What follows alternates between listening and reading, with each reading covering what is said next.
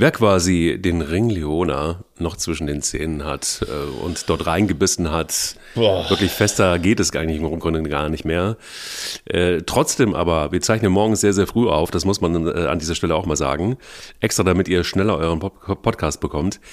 Ähm, um diese Uhrzeit dann quasi mit dem Ring Leona noch im Mund aus dem Saarland direkt ins Studio gefahren ist.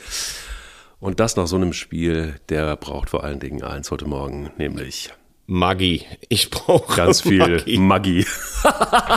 Eier. Wir brauchen Eier. Der Podcast mit Mike Kleiss und Thomas Wagner.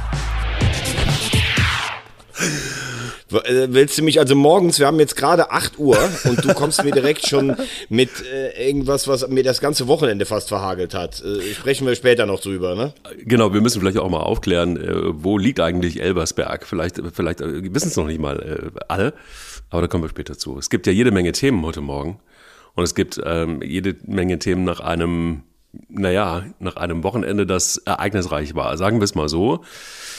Thomas Wagner schickt mir immer per WhatsApp, damit ich auch im Bilde bin, so einen Themenüberblick und ähm, hat aber einen entscheidenden vergessen, nämlich das, was beim DFB passiert ist. Und darauf äh, würde ich auch gerne auf jeden Fall nochmal eingehen.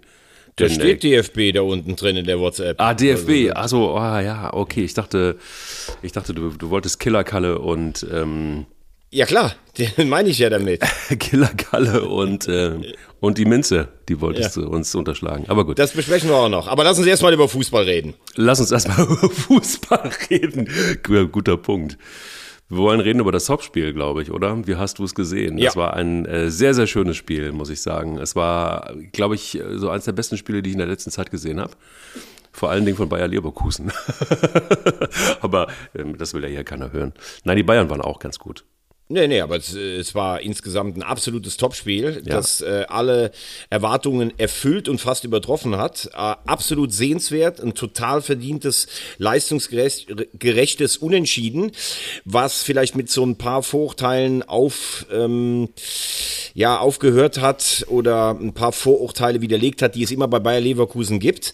Ähm, also eins ist ja, die kommen äh, mit guten Ergebnissen und dicker Hose nach München und nach fünf Minuten ist die Luft rausgelassen und sie werden äh, von den Bayern filetiert. So sah es ja in der ersten Viertelstunde eigentlich auch aus. Mhm. Dann haben aber ein, zwei Aktionen gereicht, äh, das hat Simon Rolfes auch nochmal unterstrichen, um ins Spiel zurückzukommen. Dieser fantastische Freistoß dann auch. Und hinten raus war es dann eigentlich so, dass man denkt, okay, die Bayern machen so einen Last-Minute-Sieg, das sind halt die Bayern. Und dann nochmal zurückzukommen, ähm, das ist, äh, zeigt diesen Reifegrad. Und ich muss ehrlich sagen, allein die Person Xabi Alonso, der ja am Anfang, wenn man das vergleicht, auch wir haben ja am Anfang gesagt, was ist das? Was lässt der spielen? Wie äußert der sich auch? Also das ist ja eine Wahnsinnsentwicklung. Und äh, das war eine Reifeprüfung. Jetzt wird die Frage sein, wie Leverkusen das im weiteren Verlauf der Saison transportiert. Weil ein Punkt gegen die Bayern alleine macht dich ja noch nicht nicht zum Meisterschaftskandidaten. Ähm, aber wie gesagt, ähm, das war von der Mentalität, wie sie sich dagegen aufgelehnt haben, eine richtig starke Leistung. Wenn natürlich auch am Ende die Bayern durchaus sagen dürfen, muss man das korrigieren. Ich finde, das ist eine, eine Kann-Entscheidung. Es ist sicherlich keine klassische Fehlentscheidung. Ähm, ich kann das verstehen, dass die Bayern sich darüber aufregen, muss aber sagen, wenn Thomas Müller dann im Interview nachher vier Minuten nur auf diese Szene ähm, Wert legt, das ist mir dann zu viel. Also da würde ich mir dann auch bei den Bayern mal ähm, so ein, ja, ein Stück weit auch einfach ähm, ja, eine Gelassenheit wünschen, dass sie dann nochmal sagen, okay, also den Elfer verstehe ich nicht, das ärgert mich maßlos, dennoch hat Leverkusen stark gespielt und einen Punkt verdient. Und äh, es ist, das ist etwas, ja, was die Bayern selten haben, dass sie mit sowas hadern müssen, aber da ein bisschen mehr Souveränität, glaube ich, wäre auch ganz gut. Total, aber ich meine, Thomas Müller ist halt Thomas Müller, das darf man nicht vergessen. Es ist ähm, immer so, dass er dann doch das eine oder andere klare Worte doch loslässt und ähm, auf der anderen Seite, was ich nicht verstehe, hat er dann schon vergessen, wie viele Chancen äh, Boniface eben nicht reingezimmert hat. Also ich glaube, ich glaube, das waren insgesamt aber dann irgendwann bei der sechsten aufgehört zu zählen. Aber ähm, also da waren die Bayern in einer gewissen Phase auch noch gut bedient, oder? Ja, also äh, ich, es hatte ja immer so Phasen, dieses Spiel, ne? Und mhm. äh, wenn wir, wenn wir darüber sprechen, dass äh, Leverkusen die erste Viertelstunde eigentlich gar nicht auf dem Platz war, dann finde ich es schon sehr äh, erstaunlich, wie Leverkusen dann zurückgekommen ist. Und diese Souveränität der Bayern, nach einer Führung ein Spiel zu verwalten, wie auch immer der Gegner heißt, das ist im Moment einfach nicht da. Ähm, ich weiß nicht genau, wo, woran das liegt, weil sie ähm, jetzt eigentlich im Zentrum, Upamecano, den wir auch schon oft hart kritisiert haben, hat eine gute Leistung geboten. Kim, Kim ist solide. Goretzka äh, ist tatsächlich besser in Form als vor seiner Nicht-Nominierung für die Nationalmannschaft.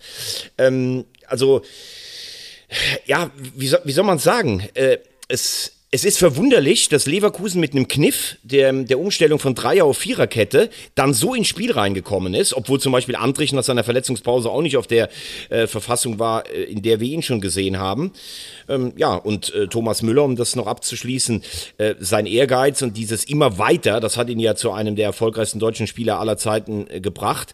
Aber wie gesagt, so ein bisschen dann auch mal das Ganze einordnen nach einem ersten Ärger, das hätte ich schon gut gefunden. Muss aber auch ganz ehrlich gestehen, ähm, hast du schon mal einen solchen Freistoß gesehen wie von Grimaldo? Hast du den? Also das, also das ist ja unfassbar gewesen. Ich habe wirklich, ich habe mal lange überlegt, aber ich habe ganz, ganz lange so einen Freistoß, nicht, also so ein Tor nicht mehr gesehen.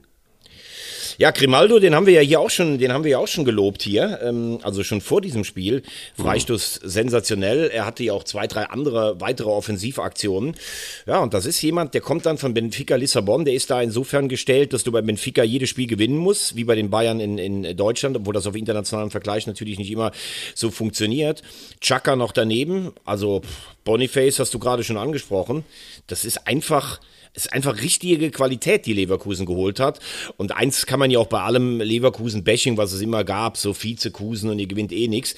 Also den Fußball kannst du dir ja immer gut angucken, den die spielen. Haben natürlich auch das nötige Kleingeld dafür. Früher war es noch mehr vorhanden als jetzt.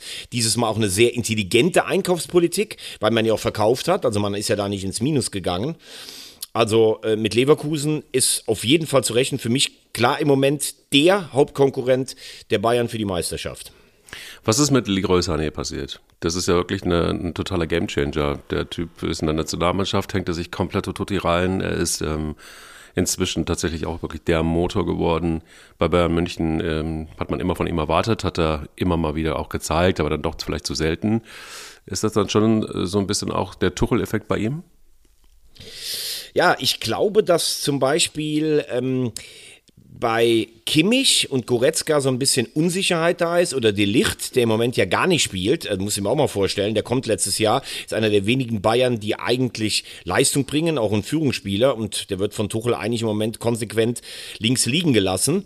Ähm, bei Sané scheint Thomas Tuchel die Ansprache gefunden zu haben. Er hatte ja immer schon mal so seine Phasen, wo er auch dann nach hinten gearbeitet hat und bei Sané ist es glaube ich so, dass er selber im Kopf auch merken muss, ähm, er mag diese Defensivarbeit ja eigentlich nicht nicht, aber wenn er gelungene Defensivaktionen hat, dann wird sein ganzes Spiel besser. Auch das, wie die Mitspieler und die Fans ihn dann sehen. Ähm, also es ist etwas, was er nicht mag. Wenn er es aber macht, macht es ihn besser. Und ich glaube, wenn er das, ähm, ja, wenn er das verinnerlicht und Tuchel scheint da eine Ansprache zu haben. Tuchel ist ja auch jetzt nicht nur der, der, ähm, wir haben das ja auch angesprochen, nur am Motzen, am Meckern, ähm, bis dann selbst die Bosse irgendwann mal sagen, jetzt reicht's, wird mal kreativer, sondern der kann ja auch mit einzelnen Spielern, kann der total gut, weil er dann auch empathisch und sensibel sein kann. Und bei Sané scheint er diesen Zugang absolut gefunden zu haben. Während man jetzt auch mal wieder fragen darf, was war das jetzt mit Kimmich? Also, ähm, nochmal, wir hier haben ihn ganz oft und ganz hart kritisiert für das, was er gerne darstellen würde und nicht ist.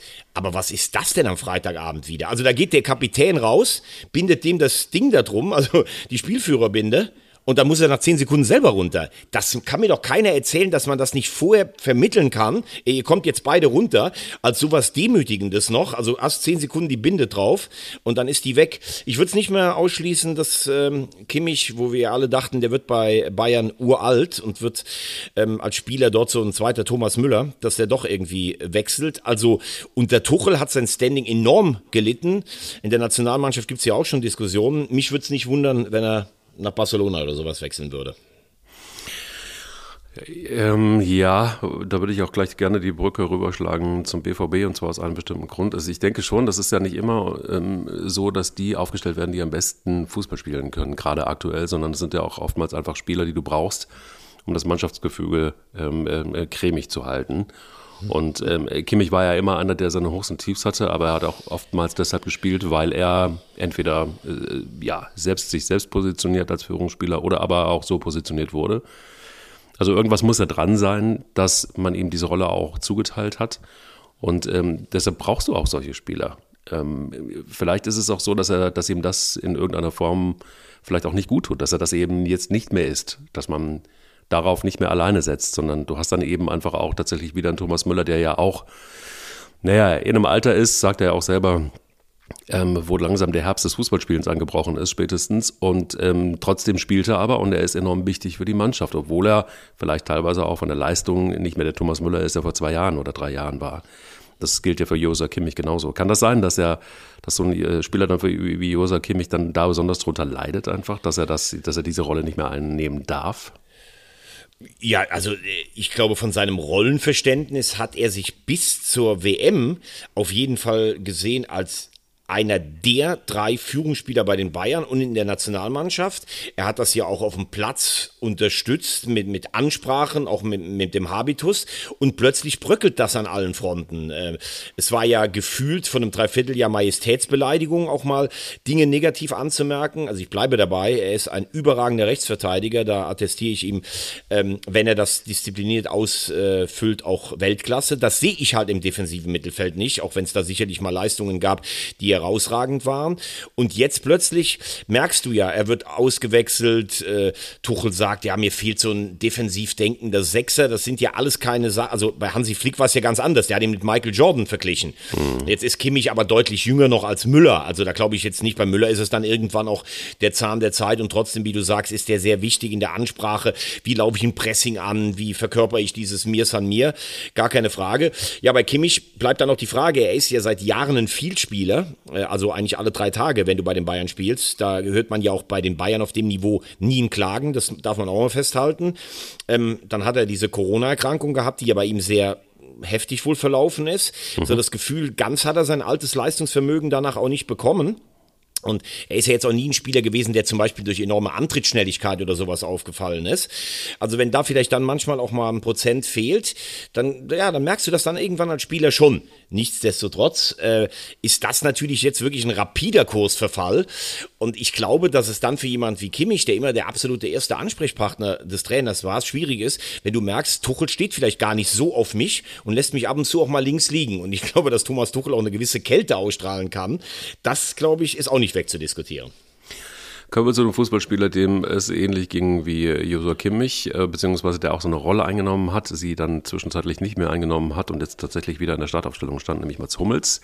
Jemand, der für die Mannschaft, für das BVB enorm wichtig ist. Ähm, auch Licht und Schatten. Ähm, Mats Hummels war tatsächlich ähm, gerade in den letzten zwei Jahren tatsächlich wirklich auch ein Spieler, der entweder extrem gut oder aber auch schwierig war. Aber für die Mannschaft selber wahrscheinlich äh, ein, ein enormer Motor. Man hat es gesehen. Ich glaube, Terzic musste jetzt auch tatsächlich ein bisschen kreativer werden, Süle rausgelassen. Ähm, wie hast du es gesehen, das Spiel? Das war ja tatsächlich eine, eine Moralleistung sondergleichen und ein anderer BVB, den man jetzt gesehen hat. Ja, ich habe das Spiel ähm, gut gesehen. Ich denke, am Ende hätte es auch unentschieden ausgehen können. Ich glaube, das haben wir letzte Woche auch schon besprochen. Deshalb brauchen wir da ja. jetzt nicht so groß äh, einzugehen, dass äh, Freiburg, glaube ich, keine ganz so einfache Saison vor der Brust mhm. hat. Ähm, Süle jetzt rauszunehmen, dafür Schlotterbeck spielen zu lassen, weiß ich jetzt gar nicht. Also ich finde, dass Schlotterbeck auch ein Spieler ist, der teilweise überschätzt ist. Der hat sehr, sehr gute Anlagen, aber das ist mir doch alles noch viel zu wankelmütig. Und ich meine, wie er gegen Japan vorgeführt wurde, auch wenn er von Gnabry auf der linken Seite auch allein gelassen wurde, da habe ich Süle deutlich stabiler gesehen. Deshalb frage ich mich dann schon, warum Süle auf der Bank und Schlotterbeck spielt, der äh, zudem mit Benzebaini auch auf der linken und halblinken Seite durchaus seine Probleme hatte. Ähm, auch Can, ähm, ja, wieder, wieder eine schwache Leistung. Äh, ich sag ja, dem hat die Kapitänsbinde überhaupt nicht gut getan. Mhm. Ähm, aber Brandt hat geliefert, Sabitzer ist stärker geworden, Malen hatte ein schlechtes Spiel gegen Heidenheim, ansonsten der Einzige, der liefert. Und eben Hummels und nachher auch Reus, ne? ähm, den man ja eigentlich, den schon viele irgendwie gefühlt abgeschrieben haben. Ähm, dass ich Reus-Fan bin, das muss ich nicht betonen, habe ich hier oft genug gesagt. Und Hummels, muss man dann auch ganz klar sagen, eine Rolle, äh, er hat ja auch mit persönlichen Rückschlägen dann zu kämpfen gehabt, für die Nationalmannschaft nicht nominiert, letztes Jahr zu Beginn der Saison noch nicht mal mehr Stammspieler. Und ähm, er ist ja dann auch jemand, der öfter mal aneckt in der Kabine, weil er auch Mitspieler anzählt. Und dann kann es ja auch sein, dass sich sowas verselbstständigt. Ne? Die Mitspieler sind so ein bisschen hämisch, oh, der spielt gar nicht immer, du bist selber ein bisschen beleidigt, fühlt sich nicht mehr wert, wertgeschätzt und dann am Ende macht man einen Auflösungsvertrag. Nee, er bleibt und er ist richtig stark. Er trifft im 16. Bundesliga-Jahr am Stück. Das ist eine Wahnsinnsleistung. Ähm, dann muss man einfach mal einen Doppelpack als Abwehrspieler hinlegen. Und jetzt in der Situation, wo es Dortmund nicht gut geht, also das nötigt mir alle, allen Respekt ab. Äh, ich finde, Mats Hummels ähm, zu seiner besten Zeit einer der besten Innenverteidiger der Welt, hat jetzt enorme ähm, Geschwindigkeitsdefizite, aber so eine Leistung, das ist immer noch outstanding in der Bundesliga. Glückwunsch und für Dortmund ein ganz wichtiger Sieg nach diesem ganz schwachen Saisonstart, denn in Freiburg zu gewinnen, das ist immer noch eine Hausnummer. Wie siehst du eigentlich die ganze Diskussion rund um Edin Terzic? Ist es so, dass das vielleicht einfach ein bisschen äh, zu schnell war, was da teilweise auch geschrieben wurde und erzählt wurde in der einen oder anderen Sendung, äh, dass er kippt, ähm, dass es dann doch schon hinter den Kulissen rumort, dass der Nachfolger Julian Nagelsmann, der ist ja quasi überall schon Nachfolger, ne? der ist bei Real Madrid Nachfolger gewesen, der ist in der Nationalmannschaft äh, Nachfolger gewesen und beim BVB auch. Also äh, Nagelsmann sitzt ja jedem im Genick. Die Frage ist, war das ein bisschen schnell alles? Und äh, muss man so einem Terzic einfach auch mal einräumen, dass er einfach ein junger Trainer ist, dass er äh, durchaus auch mal seine Tiefs haben kann? Oder äh, muss man jetzt als weiter im Auge behalten, wie siehst du das? Ja, äh, grundsätzlich würde ich bei Terzic äh, sagen, dass er sicherlich ein großes Trainertalent ist, ein sehr großes, äh, das darf man glaube ich immer noch sagen, weil er noch gar nicht so lange dabei ist und trotzdem mhm. für der, den Nummer zwei Club in Deutschland. Ähm, er ist BVB-Fan, das macht es wahrscheinlich ein Stück weit schwerer, aber auch leichter, also all dem nach, wie man das sehen möchte. Und er hat bisher geliefert. Er ähm, hat in seinem ersten Jahr, als er als Nothelfer kam, den Pokal gewonnen und hat äh, Dortmund neu in die Champions League geführt. Er hat in der Rückrunde äh, mit, er hat er zehn Punkte auf die Bayern aufgeholt und dann kommt dieses vermalmedeite Spiel gegen Mainz, was natürlich in Dortmund einiges auf den Kopf gestellt hat. Dazu eine relativ defensive äh, Transferperiode im Sommer, wo vielleicht viele Fans sich ein bisschen mehr Aufbruch gewünscht hätten und dann sieht Terzic, äh, auch das haben wir schon angesprochen, ja immer so aus, als wenn er bei jeder Niederlage oder bei jedem Punktverlust des BVB persönlich noch mal mehr leidet als nur als Trainer, sondern weil es auch sein Club ist, der BVB einfach. Ähm, ja, das wundert mich eigentlich schon, dass man nach drei Spielen ähm, dann über Nachfolger diskutiert, weil das würde ja implizieren, dass man erwartet, dass er dieses Jahr endlich Meister wird. Und ja. das ist ja auch ganz klar. Wenn alle ihre Fähigkeiten aus schöpfen, dann wird Bayern immer Meister, weil selbst der, äh, der Unterschied zwischen Bayern und Dortmund finanziell schon so groß ist, ähm, dass es normalerweise gar nicht anders geht. Wenn die Bayern so schwächeln wie letztes Jahr und dann Dortmund in der Ausgangsposition ist, dann muss man zuschnappen, da sind wir uns auch einig. Aber das würde ja jetzt heißen, wenn er nicht direkt auf Platz 1 oder 2 steht, muss man ihn in Frage stellen. Finde ich persönlich zu früh. Ich denke, für Dortmund ist weiterhin die Benchmark, kommst du unter die ersten vier und was ist in den Pokalwettbewerben? Ich glaube, das ist ein Jahr, wo du dich jetzt einfach auch mal schütteln musst, aber so Freiburg, das könnte jetzt schon dazu führen, jetzt spielst du auch in Paris in der Champions League, dass du dann in der neuen Saison ankommst. Nagelsmann als Trainer, glaube ich, könnte von seiner Art schon zu Dortmund passen. Aber das ist ja erstaunlich, dass Nagelsmann jetzt überall als der Halsbringer gesehen wird, obwohl er bei den Bayern eigentlich gescheitert ist. Ne? Ja, ja. Also das ist, also er hat natürlich vorher auch geliefert, gar keine Frage, in Hoffenheim und in Leipzig. Und bei Bayern war ja auch nicht alles schlecht. Diese Bilanz in der Vorrunde der Champions League wird ja dann ihm auch immer wieder positiv dargerechnet. Wobei ich sage, gegen Villarreal auszuscheiden darf dir dann auch nicht passieren. Also ähm, es ist vielleicht auch geschickt platziert, äh, die Personalie Nagelsmann. Auf der anderen Seite, es gibt auch nicht so viele Top-Trainer, die im Moment auf dem Markt sind und frei sind. Das ist in der Tat richtig. Lass uns mal so ein bisschen die Sorgenkinder angucken, die in der letzten Saison eigentlich gar keine richtige Sorgenkinderrolle gespielt haben, nämlich äh, im Dreierpack Mainz, Köln, Gladbach. Da äh, höre ich im Grunde genommen jeden Samstag seit einiger Zeit Thomas Wagner auf der Couch sitzen und puh sagen. Ähm, lass uns mal gleich mit den Mainzern anfangen. Was ist denn da bitte los? Das ist ja tatsächlich ein, ein das ist ja nicht mehr wiederzuerkennen, diese Mannschaft. Ja, die haben ja, ähm, vor drei Jahren standen sie ja ganz unten, äh, damals mit, ich glaube, mit neun Punkten oder sechs hatten sie, glaube ich, zur Halbserie sogar. Und dann kam Bo Svensson, dann kam Christian Heidel, dann kam Martin Schmidt, alles die äh, Mainz 05 DNA. Und dann sind sie ja, glaube siebter, neunter geworden. Mhm. Dann haben sie letztes Jahr Dortmund die Meisterschaft versaut, nach vier Niederlagen zuvor, was für einen Charakter spricht. Ja, und jetzt muss man einfach nur mal drauf gucken, wer alles fehlt. Also Burkhardt fehlt, der Kapitän Wittmer fehlt, Leitsch Hans Olsen fehlen, dann Viper, der junge Mann, auf den man richtig viel Hoffnung gemacht hat. Ja. Die müssen mittlerweile schon drei Torhüter und Nachwuchsspieler auf, die, auf den Spielberichtsbogen setzen, um äh, überhaupt ähm, die 19 Leute auf den Bogen drauf zu bekommen. Mhm. Dann gibt's natürlich auch ein paar äh, Spieler, wie zum Beispiel Tom Kraus, der letztes Jahr in äh, Schalke gut gespielt hat, der noch nicht richtig angekommen ist. Man sagt auch immer bei Svensson, das braucht ein bisschen um das System. Dann Ajorg, der letztes Jahr richtig geliefert hat, der verschießt im ersten Spiel in, bei Union zwei Elfmeter. Das scheint er immer noch so ein bisschen mit sich rumzutragen. Dann hast du äh, etablierte Leistungsträger wie Stefan Bell, meinen Nachbarn. Also ich, ich bin ja in Bell geboren, er kommt aus Wehr, das sind nur vier Kilometer entfernt. Äh, der in Mainz seit Jahren eine Galionsfigur ist, ist im Moment auch noch nicht so stabil, wie man das kennt. Ja, und dann zusammen spielst du gegen den VfB Stuttgart. Ähm, der in so einem engen Spiel, jetzt dank Girassi, äh, einfach den Unterschied macht. Also als VfB-Fan weiß ja, glaube ich, gar nicht, wohin mit deinen Glücksgefühlen im Moment. Ja, und so kommt es, dass Mainz unten drin steht. Ähm, die Leistung war okay gegen Stuttgart. Also ich glaube, dass Svensson da in der Länderspielpause an ein paar Stellschrauben gedreht hat. Aber es ist natürlich immer so, dass auch eine Mannschaft wie Mainz, die eigentlich jetzt schon zum Establishment der Bundesliga gehört, die haben jetzt auch nicht so viel Kohle und so viel Mittel, dass man jedes Jahr von sorgenfrei ausgehen kann. Das könnte dieses Jahr eine der Mannschaften sein, wo man vor der Saison nicht damit gerechnet hat, die aber zumindest eventuell unten reinreichen. Ich glaube aber trotzdem letztlich, dass die Substanz zu groß ist und halt auch von Bo Svensson als Trainer viel, um am Ende dann abzusteigen. Hm gucken wir uns an. Ähm, äh, was Hast du denn äh, übrigens ganz kurz, nur mal Girassi, ne? Das ist ja wirklich so, dass wir immer gesagt haben, warum befasst sich, also er war ja wohl in der Verlosung auch bei Frankfurt. Ich kann das nach wie vor nicht verstehen, warum Eintracht Frankfurt wieder Girassi noch Boniface geholt hat. Ähm, also, dass man so spät Kolomoani abgegeben hat und dann kein, also der girassierte, glaube ich, eine Ausstiegsklausel von irgendwas zwischen 15 und 20 Millionen. Es ist ja Wahnsinn. Und was ist das? Ist das übrigens derselbe Girassi, der hier teilweise im FC-Trikot ja, hm, aber so, ich will nicht sagen rumgestolpert ist, doch, aber doch großen, großen Verbesserungsbedarf hatte. Das ist ja ein Topspieler, auch internationalen Maßstäbe. Wahnsinn.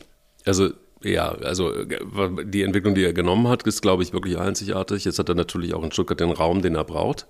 Ähm, ich glaube einfach auch, dass das äh, bei dem ist es, glaube ich, sagte man zumindest so, ähm, ist es wirklich so die Frage, wie, wie gehst du mit, mit so einem Spieler um? Das ist zwar immer die Frage, aber bei ihm wohl besonders. Mag es sein, dass das besondere Charaktere sind, wissen wir nicht. Also sowohl ein Boniface als auch äh, ein, ein, ein Gyrassi. Und äh, in, in, Stuttgart scheint das alles zu passen. Also ich meine, wer der trifft, wie er will und äh, bringt dem VfB Stuttgart im Grunde genommen das, was das VfB Stuttgart eigentlich auch braucht, nämlich Hoffnung äh, nach der letzten Saison. Das war ja wirklich äh, grauenhaft, konntest du dir nicht angucken und das ist jetzt ein richtig guter Fußball. Liegt natürlich nicht nur an Gerassi ähm, alleine, aber es ist tatsächlich aller Ehren wert und es ist äh, in Gladbach Boah, da würde ich sagen, äh, würden sie sich äh, die Hände danach lecken. Allerdings äh, sind sie in der Lage, ein 0 zu 3 aufzuholen und immer wieder solche komischen Ergebnisse zu liefern und immer wieder solche enormen Rückstände irgendwie zu, äh, zu packen. Aber so richtig geil ist es nicht. Geil war das, was Darmstadt gespielt hat in der ersten äh, Halbzeit. Da habe ich gedacht, so mein lieber Freund, was ist denn plötzlich mit Darmstadt los? Ähm, die wir ja schon fast teilweise in den Keller runtergeschrieben haben und äh, runtergepodcastet haben. Aber das, äh, glaube ich, da müssen wir ein bisschen vorsichtig sein. Ich glaube, mit denen darfst du dich nicht einfach so anlegen. Also ich glaube nach wie vor und überhaupt nicht, weil ich es ihnen gönne, sondern ich finde das überragend, was Lieberknecht und, äh, und, und Wählmann da äh, am Böllenfalltor machen und der Aufstieg äh, historische Leistung. Ich glaube trotzdem nach wie vor, dass es auf Dauer einfach nicht reicht von der Substanz mhm. und dass Darmstadt deshalb absteigen wird. Aber gestern die erste Hälfte, also à la Bonheur, da war alles, was du an Tugenden ähm, von Darmstadt 98 eigentlich sehen möchtest. So musst du Heimspiele bestreiten. Ähm, zu Gladbach, also zur Wahrheit gehört natürlich, dass diese äh, Elfmeter- und rote Kartenentscheidung, äh, dass das natürlich brutal für Darmstadt war. Also es ist durch eine DFB-Regel tatsächlich so gedeckelt, dass es dafür dann auch die in Anführungszeichen Doppelbestrafung gibt. Da ja. ist dann die Frage, war die Gladbacher Aktion kontrolliert oder nicht. Äh, ich finde es eine sehr harte Entscheidung, dort ähm, Elfmeter und Rot zu geben. Das gehört zur Wahrheit auch dazu. Und mit zehn Mann plötzlich war Darmstadt wie Kaninchen vor der Schlange. Es ist aber auch wahr, dass Gladbach eine ganz andere Körpersprache danach hatte und ja. eigentlich kannst du das Spiel ja sogar vielleicht am Ende sogar noch gewinnen. Äh, wenn du ganz nüchtern schaust, dann ist Gladbach zu Hause gegen Leverkusen und Bayern äh, unterlegen gewesen. Man spielt jetzt gegen Leipzig. Das sind die drei besten Mannschaften bislang in der Saison. Das ist schon ein brutales Auftaktprogramm. Und du hast auswärts in Augsburg und in Darmstadt bei Mitkonkurrenten im Abstiegskampf, weil Gladbach dieses Jahr geht's für mich eigentlich nur um den Klassenerhalt einen Punkt geholt, sogar nach Rückstand, dann bist du eigentlich in der Rechnung gegen die Konkurrenz eher im Plus. Das darf man dann auch mal sagen. Ähm, auf der anderen Seite war ja im Sommer totaler Pessimismus nach diesem Riesenumbruch. Dann hast du ein paar namhafte Spieler geholt. Dann haben alle gedacht, ah, das kann vielleicht doch für eine sorgenfreie Saison im Mittelfeld ähm, passen. Ähm, Quanchara saß gestern zunächst nur auf der Bank, dann kam er rein, hat äh, getroffen, erst den Elfmeter verschossen. Ähm, also für Gladbach sehr diffizil, wenn du jetzt gegen Leipzig wieder verlierst, aber die Moral scheint zu stimmen und die Fans gehen diesen Weg ja auch noch mit. Nur so eine Halbzeit wie gestern, die erste in Darmstadt, darfst du dir natürlich auf gar keinen Fall erlauben. Also dann werden die Leute, die ja eh schon auf 180 sind, sehr, sehr sauer. Nächste Woche kommt Leipzig mit Max Eberl äh, in den äh, Borussia Park. Ähm, ja, ich weiß nicht selber, was Max Eberl darüber denkt, wie es gerade in Gladbach ist ist, ähm, ob er ähm, ja vielleicht sogar ein bisschen denkt, ja, ohne mich läuft es da nicht mehr, oder aber auch sieht, dass er einen großen Anteil daran hatte. Ähm, ja, was Gladbach Mut macht, ist, dass die Körperspannung der Mannschaft bis auf die erste Hälfte gestern eine andere ist als in großen Teilen der letzten Saison. Aber es ist tatsächlich schon unten im Keller und Keller ist auch äh, das, was den ersten FC Köln jetzt äh, begleiten wird, beziehungsweise hoffentlich nicht lange, aber das ist äh, ja, also was ich sagen muss, die, die Choreografie zu 100 Jahre Müngersdorf, das war so wie beim ersten Zungenkurs früher. Kannst dich noch dran erinnern, wo du so fast ohnmächtig wirst. ähm, wo du denkst so, ach du Scheiße, hoffentlich hört das nie auf. Und, ich habe die ähm, Frau übrigens getroffen, die mit der du den ersten und die schwärmt heute noch davon. ja, das, das, war mir klar. Das war mir klar, dass ausgerechnet du sie triffst, wahrscheinlich irgendwo auf dem Ring. ähm, Du, aber äh, also das war das Einzige, was mir wirklich gut gefallen hat. Steffen Baumgart sagt, da hat vieles gepasst, nur das Ergebnis nicht. Ja, es war kein schlechtes Spiel, aber es ist irgendwie auch ein bisschen langweilig, irgendwie Woche für Woche für Woche zu sagen, ähm, uns fehlt halt einfach ein Sturm. So und Hoffenheim hat dreckig gespielt, ähm, so wie sie das auch angekündigt haben, und genau so ist es auch gekommen. Ähm, ich glaube, das war ein wichtiger Sieg für Hoffenheim. Ich glaube, das war ein ganz beschissener, eine ganz, ganz beschissene Niederlage für den ersten FC Köln. Das hast du in den Salat weil ähm, jetzt fangen die Diskussionen natürlich auch an, weil am Ende ist es halt wirklich dann eben, musst du es auf den Platz bringen und das ist eben das, was und die Tore schießen, Punkt. Und, und das ist nicht passiert und das äh, finde ich auch tatsächlich schwierig nach wie vor. Ich bleibe auch ein bisschen dabei, äh, mit der Einkaufspolitik habe ich ein riesen Fragezeichen, äh, verstehe ich nicht. Äh, Kohle hin, Kohle her, man hat ja Spieler eingekauft, aber die äh, haben tatsächlich auch noch nicht so richtig gezündet. Schmitz wird immer schlechter. Ähm, der Einzige, der sich reinhängt, das hat man auch dem Spiel gesehen, war Selke. Das trifft dann auch, aber ansonsten ist er einfach mau. Äh, also der Einzige, der sich reinhängt, da bin ich, äh, alles andere, was du gesagt hast, kann ich äh, in großen Teilen unterschreiben, aber das sehe ich nicht so. Also ich finde schon, dass die Mannschaft alles äh, gibt. Also das, es gibt auch keine Baumgart-Mannschaft. Äh, das habe ich bei, beim FC, glaube ich, einmal gesehen, letztes Jahr in Stuttgart. Aber reinhängen tun die sich alle. Und wir müssen jetzt auch mal klar bleiben, ein Benno Schmitz ist am Ende des Tages dann immer noch Benno Schmitz. Also der ein solider Bundesligaspieler sein kann, wenn er alles abruft. Das hat er hier in Köln noch gezeigt. Aber dass der jetzt auch mal der Benno Schmitz ist, den wir vor Baumgart äh, kannten, das ist jetzt auch keine große Überraschung. Ähm, ich empfehle dir übrigens, ähm, hat mir heute Morgen ein sehr besorgter FC-Fan äh, zugespielt, äh, mal äh, den Geistblog zu lesen. Das ist halt ein Blog von FC-Fans, wo es um die Finanzen geht. Ähm, und da geht es um eine Anleihe aus dem Jahr 2016, die im nächsten Jahr zurückbezahlt werden muss.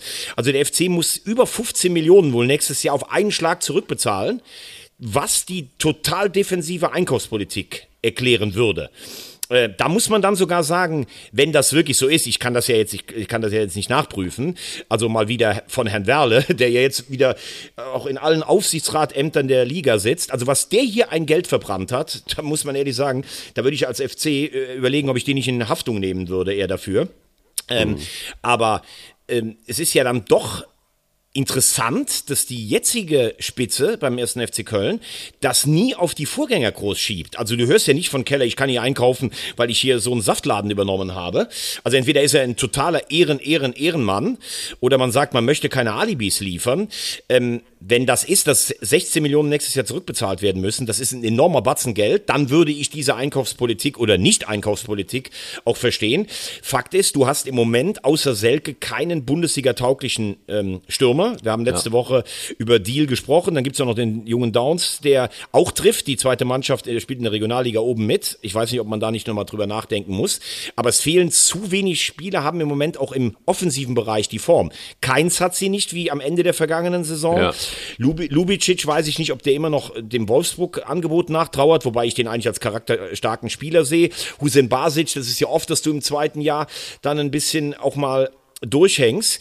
Ja, und dann wird's irgendwann eng. Die Flanken, Flanken, Flanken, aber in der Mitte, äh, also entweder sind die Flanken nicht gut genug oder in der Mitte fehlt so ein bisschen der Abnehmer. Und was du auch gerade richtig ansprichst, ist, eigentlich gleichen sich ja nach jedem Spiel die, die Aussagen. Ja, wir haben das sehr gut gemacht. Ich kann der Mannschaft keinen Vorwurf machen. Die Intensität ist da, der Wille ist da. Irgendwann werden die Ergebnisse kommen. Aber das ist ja eigentlich das Gefährlichste, was es gibt, wenn du leistungsmäßig ordentlich ablieferst, aber keine Punkte holst. Weißt du, wenn du nur Scheiße spielst und keine Punkte holst, dann kannst du sagen, wir müssen irgendwas ändern. Oder du spielst einfach guten Holzpunkte. Aber das ist ein Ungleichgewicht, was relativ schwierig ist. Du spielst jetzt in Bremen. Die sind auch ziemlich mies in die Saison gekommen. Dann zu Hause gegen Stuttgart. Dann hast du Derbywochen mit Leverkusen und Gladbach. Also das ist jetzt schon eine äh, sehr intensive Phase, denn wenn du jetzt nicht, sagen wir mal, aus den nächsten vier Spielen sechs oder sieben Punkte holst, dann weißt du, dass du eigentlich bis Weihnachten unten drin bist. Dazu werden dann immer wieder die Fragen kommen, warum habt ihr keine Leute geholt? Dann Steffen Baumgart, der ja auch bei Kritik vielleicht auch mal ein bisschen dünnhäutiger reagiert. Also keine ganz ungefährliche Mischung, obwohl sie trotz allem nicht gespielt haben am Samstag äh, gegen Hoffenheim, als wenn man mit der Leistung absteigen würde. Nee, das ist mit Sicherheit richtig, aber ich denke auch, dass ähm, äh, liebe Grüße an Marc Merten übrigens und den Geistblock. Ähm, äh, cooles Teil, das es da in Köln gibt und für alle FC-Fans. Ich glaube auch, dass die ja immer wieder auch ähm, recht nah dran sind und auch äh, gut recherchieren. Insofern ähm, wäre das natürlich, wenn es stimmt, eine, eine krasse Nachricht. Ähm, ich habe davon noch nicht gehört und das wäre dann natürlich passt, ähm, dann passt das Mosaik auch ein bisschen zusammen. Ähm, dann muss man allerdings auch Sorge haben, finde ich, um den FC. Ähm, denn ich glaube, das macht natürlich auch irgendwann was mit einer Mannschaft, weil ähm, auch das wird sich mit Sicherheit rumsprechen, genauso wie eine Transfersperre und so weiter. Das sind ja alles ungute Geschichten rund um den ersten FC Köln und ich glaube auch, dass das für den Steffen Baumgart auch schwierig ist, da irgendwie die Bälle andauernd in der Luft zu halten. Also es ist sicher keine einfache Situation beim ersten FC Köln. Das können wir auf jeden Fall festhalten. Nee, man wird wahrscheinlich auch so ein bisschen sogar ähm, Opfer des eigenen Erfolges weil man in den letzten beiden Spielzeiten so dermaßen überperformt hat. So, und jetzt wird es die Frage sein, ob alle auch die Ruhe behalten in einer Saison, wo es wahrscheinlich nur darum gehen kann, möglichst sorgenfrei durch die Spielzeit zu kommen. Wir haben ihn aber auch schon ausreichend gefeiert, aber wir müssen äh, Frank Schmidt nochmal feiern. Ne? Mit dem, also nicht nur, weil, ja. er, weil er jetzt den ersten Bundesliga-Sieg ähm, äh, eingefahren hat, sondern ähm, ein Jubiläum der Extraklasse. Ja, absolut. Ähm, er ist jetzt, er hat jetzt Volker Finke überholt, was die Anzahl an Tagen bei einem Verein angeht. Er hat mit seiner Mannschaft, nachdem wieder ein 2-0 wie gegen Hoffenheim verspielt wurde, ein 4-2 gewonnen, den ersten Bundesligasieg äh, geholt. Ja, für mich ist Frank Schmidt einfach, muss man ehrlich sagen, der Mann der Woche. Ähm, hat mich jetzt genug auch geärgert letztes Jahr äh, als HSV-Fan, aber was der, wer, was der in Heidenheim auf die Beine gestellt hat, das kann man gar nicht hoch genug bewerten. Denn natürlich haben die auch, Heidenheim ist sicherlich wirtschaftlich eine wohl äh, situierte Gegend, aber das ist ja nicht so, dass da irgendeiner mit dem Geldkoffer kam und hat gesagt, so, ihr kauft euch jetzt mal in die Bundesliga ein. Das ist alles gewachsen, er findet sich immer wieder neu. Es ist auch kein, es ist auch kein Fußball, wo ich jetzt sage, wenn ich, äh, wenn ich auf der Couch sitze, falle ich vor Glückseligkeit einfach hinten runter, weil das so schön ist. Aber das ist effektiv, das ist zweckmäßig. Er findet immer wieder Spieler, die auch da reinpassen. Es ist athletisch, es ist irgendwo teilweise auch Fußball pur, ein bisschen rau. Und ich sage ja ganz klar, Heidenheim wird nicht absteigen. Also zumindest nicht in diesem Jahr und wahrscheinlich auch nicht so lange, wie Frank Schmidt da ist. Und wahrscheinlich machen wir in fünf Jahren hier einen Podcast, weil sie sich das erste Mal für den Europapokal qualifiziert haben. Und ja. er ist einfach, wie gesagt, auch ein geiler Typ. Und wenn du mal in Heidenheim bist, ich werde dich dann vorher anmelden, dann gehst du vorher in meinem Trainerbüro bei Frank Schmidt einen Kaffee trinken, den er persönlich serviert. Es ist überragend. Also herzlichen Glückwunsch, ähm, falls er uns jetzt äh, heute hört, an Frank Schmidt und den ersten FC Heidenheim. Das ist richtig stark. Liebe Grüße, ich nehme ihn äh, mit einem Schuss Hafermilch und kein Zucker, lieber Frank Schmidt. Also ich bin. Ach, du nimmst, bin, du bist auch Hafermilch. Hätte ich mir eigentlich denken können, dass du Hafermilch ja. nimmst. Ja, ich bin Hafermilch. Also das ist das, was man, ich meine, das macht doch Heidenheim so stark, Hafermilch. Hast du nicht gewusst? Ja, klar. Team ja. Hafermilch, ne? Heute wirst du ja schon manchmal komisch angeguckt, wenn du noch Kuhmilch dich traust zu bestellen. Ich will ja, immer noch Kuhmilch. Wir, die fragen sich auch immer auf den Ring, wenn ich da darüber laufe, warum wird dieser Typ da irgendwie immer? Aber lass uns mal irgendwie gucken, was in der zweiten Liga passiert ist. Da gab es drei besondere Spiele, Düsseldorf, Schalke und natürlich dein HSV, nur der HSV. Aber ähm, erstmal das Spiel Schalke gegen Magdeburg. Was war das bitte für ein Spiel? Was war denn das bitte für ein Spiel? Das ist ja unfassbar gewesen. Ja, das war echt unfassbar, weil, weil Schalke 35 Minuten dermaßen hergespielt wurde, wie ich das also selten gesehen habe. Schwindelig Eigentlich gespielt, musste ja. Magdeburg 4-0 führen. Ja. Ähm, wir haben ja hier auch äh, Christian Titz und seine Aufbauarbeit in äh, Magdeburg auch schon gelobt. Also das ist richtig stark, für mich ein Aufstiegskandidat, auch in diesem Jahr. Ähm, was ich bei so, so einer Spielanlage dann manchmal nicht verstehe, du führst 2-0 kurz vor der Pause. Eigentlich musst du wissen, du musst, äh, du musst das 2-0 in die Halbzeit retten, dann werden die Zuschauer unruhig die nachher hinten natürlich sensationell auch unterstützt haben. Ähm, und dann machst du so um die 40. Minute hinten so diese Spielerei am 5-Meter-Raum. Das ist ja das, was ich bei diesem System von, von Titz und äh, auch Walter teilweise nicht verstehe, was das bringen soll. Du spielst hinten so dreimal schon in der Todeszone den Ball quer links und rechts und dann knallt ihn doch einfach einer raus. Dann schieß ihn doch als Torwart einfach über die Mittellinie drüber, weil Schalke wusste zu dem Zeitpunkt eh mit dem Tor mit, mit Ball nicht viel anzufangen. Das ist meiner Meinung nach zu viel Risiko. Ähm, und dann war das 1-2 und dann war das Stadion da. Es war völlig verrückt in beide Richtungen. Ähm, ich finde auch in so ganz engen Entscheidungen war dann der Schiedsrichter vielleicht so ein bisschen pro Schalke. Da ist das Ganze auch so ein bisschen gekippt, ohne dass man ihm jetzt eine Fehlentscheidung attestieren kann. Ähm, rote Karte war dann auch hart. Äh, natürlich musste den Elver geben, weil der Heber hinten hängt. Aber der Polter will den Elver natürlich auch, der holt ihn so mit rein.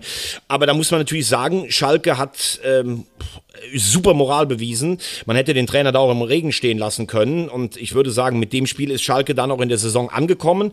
Bitter für Magdeburg und natürlich auch eine ganz besondere Geschichte hinten raus, dass der Ersatzkeeper, der seit 2017 eigentlich immer der treue, äh, der treue Mann, der dritte Mann im Schalke-Tor ist, dann dieses Ding da rausholt noch. Ähm, also das war natürlich ein Samstagabendspiel der Superlative. Glückwunsch an Königsblau.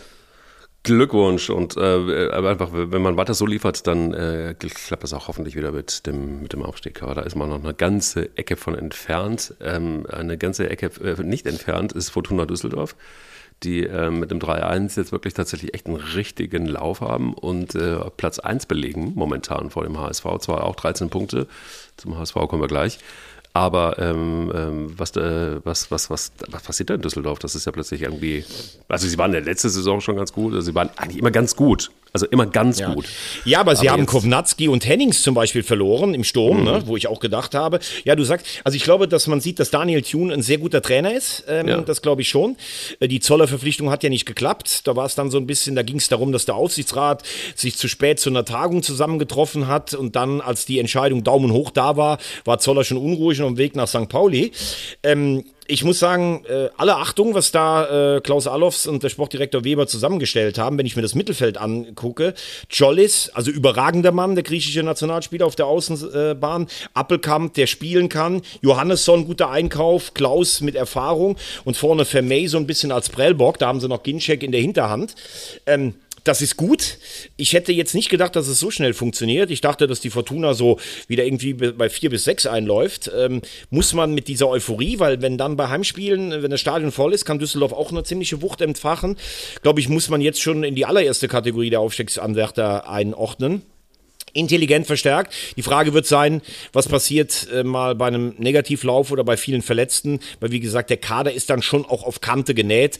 Auf der anderen Seite kommst du auch oft gut durch, wenn du 21 Spieler hast oder sowas, weil du musst die ganzen Unzufriedenen nicht am Laufen halten, weil eigentlich jeder das Gefühl hat, ich habe eine realistische Chance am Wochenende zu spielen. Wird sowieso ausgemacht unter Fortuna Düsseldorf, Hamburger SV und äh, Hannover 96 dieses Mal. Also wir werden. Oh, da, wir werden da musst du aber schon sicher Schalke und St. Pauli, das ist auch alles immer noch eine Verlosung. Also das würde ich schon, da, da, ich glaube, dass es sehr, sehr ausgeglichen ist dieses Jahr. Wieder mal. ja, aber sie müssen alle nach Elversberg. So, jetzt sind wir da, wo ich eigentlich die ganze Zeit schon hin will. Ja, ja, ich Ähm, merke das schon. Ja, ja. es zieht mich quasi so dahin in, die, in, die, in die alte Heimat. Aber ähm, Kaiserlinde, mein lieber Freund, was ist da passiert? Also das ist doch wieder, im Grunde genommen ist das doch der alte HSV, den man so kennt, oder? Äh, Den man das- aber nicht mehr haben wollte. Also, Das so. Bittere ist, dass ich natürlich nicht nur von dir, sondern von vielen anderen auch darauf angesprochen werde. Und mit einem Sieg in Elversberg hättest du sagen können, ja, dies Jahr, also wir haben ja viele Entwicklungsschritte schon gemacht, aber jetzt verlieren wir selbst gegen solche Gegner nicht mehr. Ähm, diese Chance hat man vertan. Ähm, erstmal Glückwunsch an Elversberg. Ähm, ein, wenn ich alles betrachte, sicherlich nicht unverdienter Sieg und sicherlich ein Riesenfeiertag für diesen 12.000 Einwohnerort oder sowas, Spießen, Elversberg, da kannst du si- sicher gleich noch was dazu sagen. Ähm, wenn wir in die Detailanalyse gehen, müssen wir sagen, dass das 0-1 natürlich mal wieder so ein typisches Scheiß hergeschenktes Tor mit dieser Spielerei da ist. Jetzt hatten wir zuletzt unseren Neuzugang so gelobt, äh, jetzt, jetzt macht er diesen Fehler. Und das ist natürlich genau das, was dir nicht passieren darf. Rückstand, unnötig, dann ein enges Stadion, ein hochmotivierter Gegner. Ähm, dann muss man aber auch natürlich sagen, das gehört zur Wahrheit bei aller Kritik äh, für den HSV, dass das Spiel natürlich auch mega unglücklich gelaufen ist. Also diese Fußnägelbreite Abseits zum 1-0 bei Glatzel. Aber wenn es Abseits ist, dann ist es Abseits. Ähm, das äh, 1 zu 1 von Dompe, was zurückgepfiffen wird wegen des Zweikampfs Reis gegen Sickinger, finde ich eine Fehlentscheidung. Ich möchte das aber nicht als, äh, das ist für mich jetzt keine Entschuldigung für den doch relativ pomadigen Auftritt über weite Teile des Spiels. Aber das ist für mich einfach kein, kein Foul, dass du im Mittelfeld nochmal abpfeifst. Das ist zwar ein bisschen, ja, das ist ein bisschen härteres Einsteigen, aber es ist für mich kein Foul. Ähm, und äh, da muss ich sogar Jonas Bolt recht geben, dass viele der jungen Schiedsrichter, glaube ich, oft auch nur noch dafür ausgebildet werden, vom Monitor eine Szene zu äh, bewerten, die mit der Dynamik des Spiels und dem Zweikampf an sich dann auch nichts mehr zu tun hat. Ja. Ähm, ich fand, dass der Danke. junge Mann schon äh, Probleme hatte bei diesem Spiel. Ich weiß auch nicht, ob das so eine kluge Wahl ist. Zweites Spiel, so ein emotionales, enges Ding, wo auch dann, ja, wo du weißt, das ist eine aufgepeitschte Atmosphäre. Äh, trotzdem war es in der zweiten Halbzeit zu Beginn echt richtig schlecht vom HSV, was sie da gespielt haben. Hinten raus hält dann der Torwart Christoph noch so eine Dreifachchance. Wo, wenn, bei dem Punkt hättest du gesagt, komm, Mund abputzen und mitnehmen.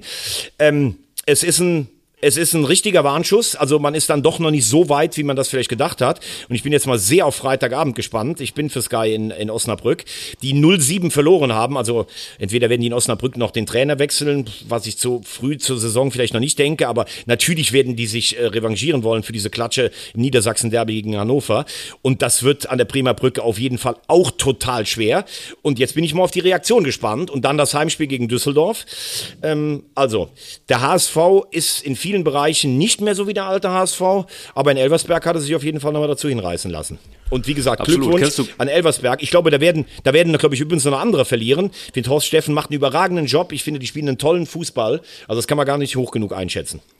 Total. Und Bernd Huf freut sich. Bernd Huf ist, äh, kennst du den? Bernd Huf ist der parteilose Bürgermeister Bernd von, Huf? von Nee, kenn ich nicht. Ja. Bernd Huf ist der, ist der parteilose Bürgermeister von ähm? Spießen-Elversberg. Der Bürgermeister, der parteilose Okay. Bürgermeister. Den du wahrscheinlich persönlich Und- kennst. Selbstverständlich. Also wie viele, wie viele ähm, Karlsberg wir schon miteinander getrunken haben und ähm, Stuppis und nein, kenne ich nicht, aber er regiert über 12.797 EinwohnerInnen und ähm, das ist also so ein Fünftel des Stadions beim HSV. Ähm, also es ist, es, ist, es ist jetzt keine Riesengröße, aber es ist ähm, das kleine gallische Dorf. Und du erinnerst dich, kleine gallische Dörfer, die tatsächlich auch, was ja auch in der Nähe von Frankreich dann auch noch liegt, die darf man nicht unterschätzen. Da wäre ich sehr, sehr vorsichtig. Aber das, ich, ich habe es nur gesagt. Also nur, dass ich es einmal Ja gut, und eins muss man ja auch ganz klar sagen. Überleg dir mal, die haben in Hannover geführt 2-0 hätten da gewinnen können. Die waren in Lautern über lange Zeit die bessere Mannschaft. Die haben zu Hause gegen Rostock bis zur 99. Minute geführt. Das war ja irre, dass Hansa das Spiel noch gedreht hat. Nur von Düsseldorf wurden sie richtig hergespielt. Also ich sage, Elversberg bleibt auf jeden Fall drin und wird den einen oder anderen noch ärgern. So. Ich glaube, sehr Jetzt haben wir geärgert noch hat dann, sich- bevor wir, ja, bevor wir tippen, ne? Was sagst du zum Ja, DFB? bevor wir. Ja, da hat sich jemand geärgert. Also da hat sich Kalle Rummenigge geärgert und da hat sich dann auch Oliver Minzlaff geärgert. Die haben sich beide geärgert und äh, haben bei einer, bei einer Brause in Österreich gesessen und haben gesagt, so geht's nicht. So funktioniert's nicht. Komm, nochmal eine Dose aufmachen und äh, noch ein bisschen Wodka rein und dann gucken wir mal. Nein, also es ist, es ist äh, Wahnsinn, muss man echt sagen. Also diese Taskforce, äh, weiß nicht, wie du sie siehst, aber ich habe es immer schon irgendwie auch gedacht, so, okay, was, was bringt uns das jetzt? Da hättest du auch im Grunde genommen Rudi Völler jetzt einfach reinstellen können und, und, und gut ist. Also ich weiß nicht, warum braucht es einen Karl-Heinz Rummenigge und warum braucht es einen äh, Oliver Minzlaff. Habe ich nie verstanden. Jetzt ist es aber so, dass die Entscheidung, äh, dass Rettich Geschäftsführer Sport wird, ich glaube, das hat relativ viele Diskussionen gegeben und vor allen Dingen darf man nicht vergessen, der hat ja nun, wie oft hat der die Bayern angezählt? Alleine im Doppelpass, äh, wie oft habe ich ihn da gesehen äh, als Dauergast, der dann irgendwie immer über die Bayern hergezogen hat und das hat er dann irgendwie auch regelmäßig gemacht. Dass Kalle Rummenigge da jetzt irgendwie nicht amused ist, dass diese Personalie dann irgendwie auch noch angeblich ohne die beiden Könige der Liga ähm, gefällt worden ist, an ihnen vorbei quasi. Also äh, das ist natürlich dann ein Affront, so wurde es zumindest geschrieben und äh, dann, dann musst du gehen. Dann musst du natürlich gehen. Ja, Wahnsinn. also die Taskforce selber hatte ja eigentlich die Aufgabe, ähm, einen, einen, ja, einen Sportmanager für die Nationalmannschaft zu finden. Das haben sie mit Rudi Völler getan. Damit war die Hauptarbeit äh, erstmal getan. Und ich glaube, sie sollten vielleicht auch ein paar Impulse geben in Richtung, wie ist es mit dem Bundestrainer. Mit der Bestellung eines Nachfolgers für Oliver Bierhoff haben sie ja eigentlich gar nichts zu tun, also formal. Natürlich musst du dich ähm, fragen, warum die äh, Mächtigen der Großclubs nicht mit eingebunden sind. Das ist sicherlich eine Frage, die man sich stellen muss. Zum Zweiten kann man aber nicht immer den DFB kritisieren. Das haben wir ja auch ganz heftig gemacht und immer sagen, die schwimmen nur in ihrer eigenen Suppe. Dann kann ich das jetzt nicht ganz so negativ finden, wenn man einen der größten Kritiker erstmal einbindet. Also Andreas Rettich steht für komplett vieles andere was der DFB gemacht hat. Und ich finde es dann durchaus auch mutig, so jemanden einzubinden. Ähm, ich bin aber schon bei dir ganz extrem, dass du natürlich, wenn du wie Rettich die Bayern jedes Mal anzählst, was ich persönlich jetzt gar nicht so unsympathisch finde, und gegen Leipzig hat er ja auch gewettert und geschossen, dass die sich jetzt nicht in den Armen liegen vor Glückseligkeit. Das ist natürlich auch irgendwie klar. Ähm, und ähm, wenn Andreas Rettich ähm, auch immer propagiert, man muss miteinander reden und sowas, dann sollte er schon auch versuchen, in dieser Rolle jetzt schon auch ein bisschen äh, eine Annäherung an diese Vereine zu finden. Ähm, trotzdem, wenn die Bayern immer wieder sagen, ihnen geht es ums Wohl des deutschen Fußballs, und das behauptet RB Leipzig ja auch, dann muss man sagen, empfinde ich das jetzt direkt dann zurückzutreten als Kinderkram und beleidigtes Steven-Verhalten. Also, Rettich sollte sich auch bemühen, auf diese Vereine zuzugehen. Die Bayern und Leipzig hätten noch sagen sollen, wir bleiben trotzdem in einer Art Gremium. Dafür ist die M in unserem Land zu wichtig. Dennoch finde ich die Entscheidung vom DFB mutig, das muss ich wirklich sagen. Wobei man aber auch sagen könnte, man hätte vielleicht auch mal auf etwas Jüngeres kommen können, denn Rettich ist ja auch jemand, der seit Jahren sich im Establishment bewegt und auch gerne diese Rolle des Robin Hood spielt. Ja, danke, danke dafür. Das war ja auch mein Text äh, zwischen uns ähm, in einem WhatsApp-Battle. Ähm, ich, ich sehe es genauso. Ich, ich, ich, weiß nicht, ob das so unbedingt gut tut. Ähm, äh, du kannst dich mit den Bayern anlegen, das kannst du machen, aber dann musst du eben einfach auch den Gegenwind aushalten. Ähm, und, und, ich glaube, in dieser Konstellation finde ich es unglücklich, die Entscheidung. Einmal mehr, der DFB hat irgendwie irgendwie ein Händchen auch dafür. Jetzt wart mal ab, ähm, wenn dann doch Felix Magath Nationaltrainer wird dann ist für mich tatsächlich das Thema Nationalmannschaft dann auch irgendwann mal essig, wahrscheinlich für viele andere auch.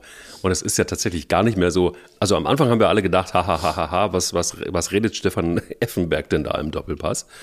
Und plötzlich kriegt das der aber Technikchef hat ihn gerade auch nochmal genannt, Magath. Hat Magath gerade auch nochmal genannt. Alter, was ist denn mit euch los allen? Was ist ja, denn los ist, mit ja, euch? Ja, äh, äh, der ist total sharp heute Morgen schon. Aber ich glaube, Felix Magath funktioniert vor allen Dingen dann noch bei einer Mannschaft im Alltagsgeschäft, wenn er so ein bisschen die Aura der Angst äh, verströmen kann.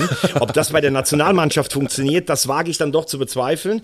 Ich befürchte auch, dass Stefan Kunz irgendeine Rolle spielt. Der ist ja entlassen worden in der Türkei. Ähm, äh, ich glaube, dass der Ach, sich so ein bisschen in der Öffentlichkeit ja. anders darstellt, als er dann vielleicht teilweise auch ist. Ähm, ich habe es ja schon gesagt, ich bin für Rudi bis zur EM und dann äh, wegen mir Van Gaal oder Glasner jemand, der das Ganze auf den Kopf stellen würde, aber das nur by the way. Das nur by the way. Boah, okay. Wir tippen also, noch. Ähm, ja, das hat mir sehr gefehlt.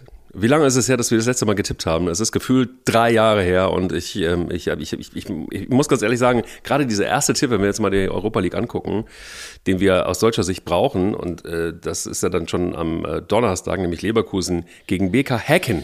Das ist ein also, Club okay. aus ja. der schwedischen Stadt Göteborg. Habe ich vorher noch nie gehört. Heißt eigentlich Ballclub Häcken und ähm, haben jetzt gerade 3-2 gespielt. Ähm, also äh, was, was fällt dir zu diesem Club an? Ich habe ihn noch nie gehört. Noch nie. Einfach noch nie. Ja, ich habe ihn schon mal gehört, weil ich die, äh, ich liebe Schweden, ich liebe alles an Schweden, auch den Fußball, aber ein Verein, der nicht groß in Erscheinung getreten ist, also wird einen klaren 4 zu 0 Sieg für Bayer Leverkusen geben. Äh, Leverkusen traue ich halt auch in der Europa League dieses Jahr viel zu und äh, hoffe, dass ich beim Rückspiel in Göteborg eingeteilt bin, einer meiner Lieblingsstädte. Okay. Was sagst du Piräus gegen Freiburg? Piräus gegen Freiburg, leider wird es ein 1-0 werden. Für Piräus? Ja. Ich sage, es geht 1-1 aus. Letztes Jahr äh, ja auch schon in der Gruppenphase da gewesen. Freiburg sich durchgesetzt. Ich sage, es geht 1-1 aus. Und ich sage, dass Frankfurt gegen Aberdeen in der Conference League 3-1 gewinnt. Gegen Aberdeen, das ja. wird äh, ein 2-2 werden. Oh, Übrigens der Club, mit dem Alex Ferguson seinen allerersten Europapokal gewonnen hat. 83 gegen Real Madrid den Europapokal, der Pokalsieger, den sogenannten EC2 und dann auch noch den Supercup gegen den HSV gewonnen, bevor er dann bei Manchester United den Trophäenschrank voll gemacht hat. Boah. So, dann haben wir Champions League. Young Boys Bern gegen Leipzig. Äh, 1 zu 2. Sehe ich Sehe ich auch so, wobei ich glaube, das wird ein, das wird ein 4-1 für Leipzig. Aber Young Boys, ähm, die machen einen richtig guten Job, haben ja ich Basel weiß. abgelöst. Ähm, also ich glaube, das ist, ähm, das ist keine einfache Aufgabe, aber du sagst 4-1. Paris gegen Dortmund sage ich 2-2. Paris ist überhaupt noch nicht drin in der Saison. Dortmund, glaube ich, das ist jetzt so ein Gegner, wo sie sich auch steigern können. Ich sage einen Punkt. Ja, wird ein kleiner Rückschlag, wird ein kleiner Rückschlag werden für Dortmund, 2-1 für Paris. Real gegen Union, das größte Spiel der Vereinsgeschichte. Ähm, ja. Eisern Union im Bernabeu, wenn du das vor fünf Jahren einem erzählt hättest. Wahnsinn, wirklich Wahnsinn. Union merkt jetzt auch, das wird sicherlich keine ganz einfache Saison, so, es kann ja auch nicht immer weiter hochgehen, aber unangenehm zu bespielen. Ich sage, Real gewinnt das 3 zu 1. Ich, ich stehe auf Märchen und ja. äh, das Fußballmärchen Union Berlin muss weitergehen. Äh, schöne Grüße nach Köpenick. Ihr gewinnt 2-1 gegen. Das war so klar, das ist wieder ein Rosamunde-Tipp. Das ist wirklich ja, absolut. Wahnsinn. Das ist ein Rosamunde-Tipp. Absolut. Ja. Ich gebe es auch zu, das wird wahrscheinlich nicht so kommen, aber es, muss, es muss einfach raus. Und das letzte, Bayern ohne Tuchel, der ist gesperrt äh, aufgrund des Platzverweises gegen City am Ende der letzten Saison gegen Manchester United. Das nur noch in Fragmenten an Manchester United erinnert. 4-1 für die Bayern sehe ich etwas knapper, aber es wird ein 2-1 für die Bayern, ja. Geil. Ja. So, haben wir die erste ja. Tipprunde da. Letztes Jahr habe ich mich ja das erste Mal nach drei Jahren gegen dich zumindest in der Champions League durchsetzen können. Ähm, ich freue mich auf die Saison. Ja, und da muss ich dir ganz ehrlich sagen, ich ziehe meinen Hut und sage Champs-Élysées. Na? Wer hat das gesagt? Ein Altnationalspieler, ne? Ja, das ist auch ein Altnationalspieler. Er fand auch äh, in diesem Podcast schon Erwähnung, äh, heute sogar. Wer denn? Karl-Heinz Rummenigge gratuliert Franck Ribéry zu seinem 100. Bayern-Tor mit den Worten, ich ziehe meinen Hut und sage Champs-Élysées. Okay, aber das hat er ja vielleicht sogar mal lustig gemeint. Da kann man ja auch mal was ja. sagen. Wir haben ja Karl-Heinz Rummenigge schon oft hier kritisiert. Er wurde 82 eingewechselt in der, in der Schlacht von Sevilla im Halbfinale der WM 82. Dieses epische Spiel mit Schumacher, Battiston und Rubech Elfmeter und, und Stielicke verschossen und was weiß ich nicht, Fallrückzieher Klaus Fischer und äh, Mitterrand, der französische Staatspräsident, soll damals gesagt haben, Mon Dieu, Rummenigge, als er eingewechselt wurde. Und Rummenigge hat in dem Spiel in 26 26 Minuten geliefert. Karl-Heinz Rummenigge, Rummenigge, All Night Long, das war, das, war auch, das war tatsächlich auch ein Hit. Kannst du dich noch erinnern? Das war ein ganz schlimmer, ein, ganz, ja, ganz ja. schlimmer Song irgendwann in den 80ern, aber ähm, ich weiß auch, habe die Band auch, habe ich auch verdrängt, aber gut. Wer tatsächlich so viel Humor hat und wer ähm, dann aber trotzdem auch einfach so mitten in der Taskforce abtreten kann, der hat und braucht vor allen Dingen eins, nämlich Eier. Ich kann, jetzt nicht, kann jetzt nicht auch Rummenigge loben. Naja, ich sage jetzt wenigstens einmal halbe Eier.